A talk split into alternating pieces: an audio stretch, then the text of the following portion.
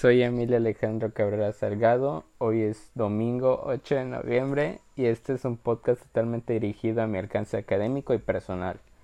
Primero, quiero empezar con que la mayoría del tiempo no fui un estudiante destacado y en clases tuve algunos problemas de actitud que me afectaban mis calificaciones.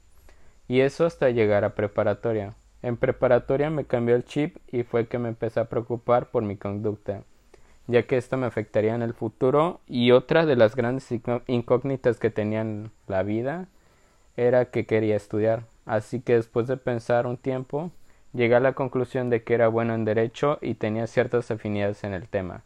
Así que decidí tomar cartas en el asunto, un poco tarde, debo admitirlo, pero ahorita en esta nueva etapa de la universidad me estoy destacando mucho en las materias y estoy listo para ir mejorando cada día más hasta poder conseguir mis metas.